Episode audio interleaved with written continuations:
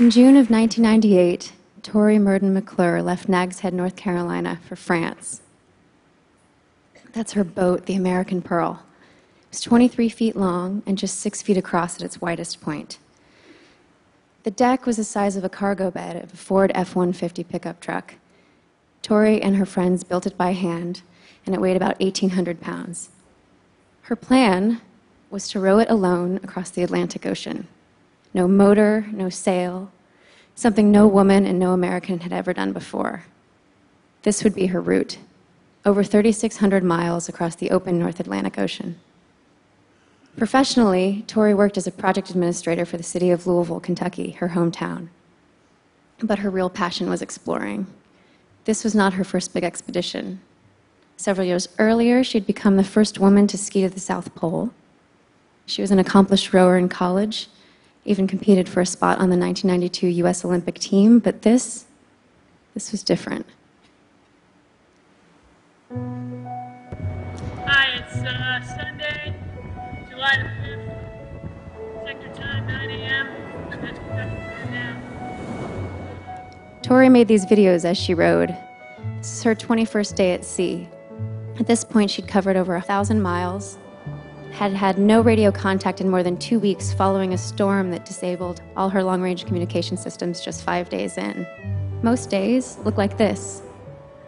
At this point, she'd rowed over 200,000 strokes, fighting the current and the wind. Some days she traveled as little as 15 feet. Yeah. And as frustrating as those days were, other days were like this. And uh, I want to show you my She saw fish, dolphins, whales, sharks, and even some sea turtles. After two weeks with no human contact, Tori was able to contact a local cargo ship via VHF radio. Uh, do you guys have a weather report? Over. up to a, uh, a low uh, ahead of you, but it's heading uh, you obviously going northeast, and there's a uh, high behind us uh, coming east northeast also. Okay. She's pretty happy to talk to another human at this point. So, weather report says nothing dramatic is going to happen soon.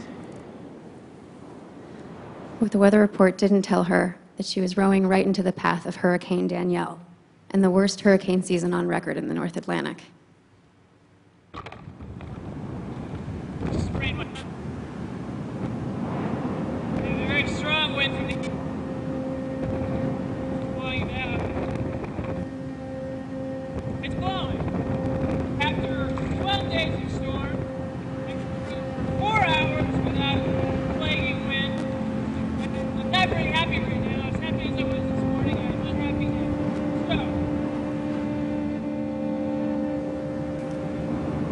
So, After nearly three months at sea, she'd covered over 3,000 miles. She was two thirds of the way there.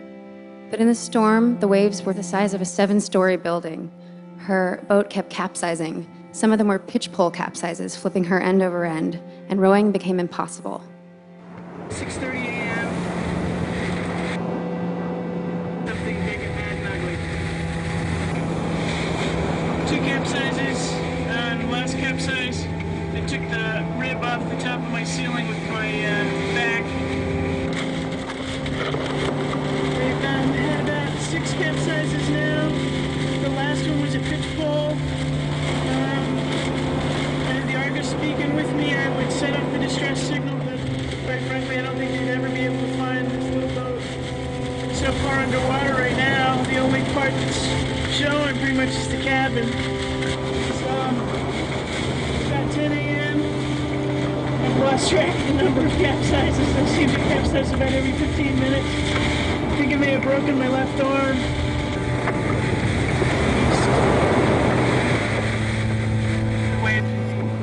Tearing the boat to shreds. I'm not sure. Tori set off her distressed beacon and was rescued by a passing container ship. They found her abandoned boat two months later, adrift near France. I read about it in the newspaper. In 1998, I was a high school student living in Louisville, Kentucky. Now I live in New York City. I'm a songwriter, and her bravery stuck with me, and I'm adapting her story into a musical called Row.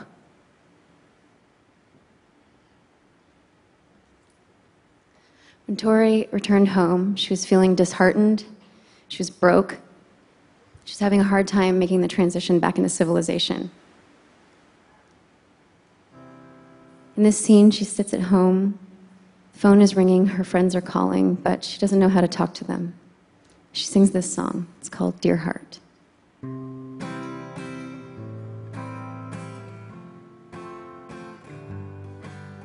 When I was dreaming, I took my body to beautiful places I'd never been. I saw Gibraltar and stars of Kentucky burned in the moonlight, making me smile. But when I awoke here, the sky was so cloudy. I walked to a party where people I know try hard to know me and ask where I've been, but I can't explain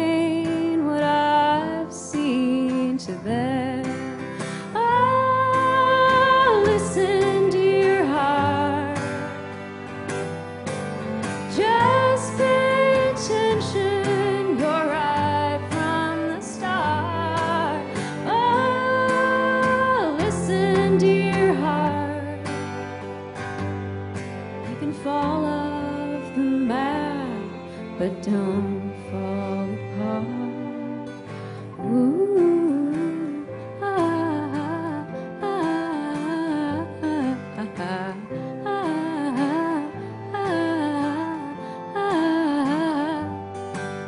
When I was out there, the ocean would hold me rock me and throw me light as a child.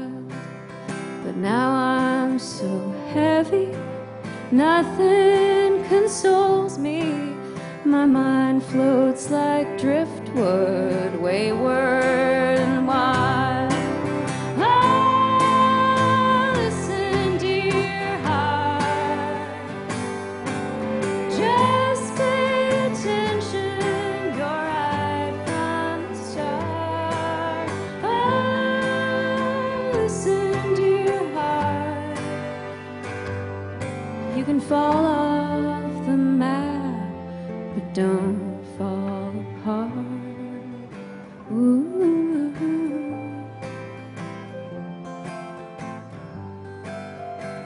Eventually, Tori starts to get her feet under her. She starts hanging out with her friends again. She meets a guy and falls in love for the first time. She gets a new job working for another Louisville native, Muhammad Ali. One day, at lunch with her new boss, Tori shares the news that two other women are setting out to row across the mid Atlantic to do something that she almost died trying to do. His response was classic Ali. You don't want to go through life as the woman who almost rowed across the ocean. He was right. Tori rebuilt the American Pearl, and in December of 1999, she did it.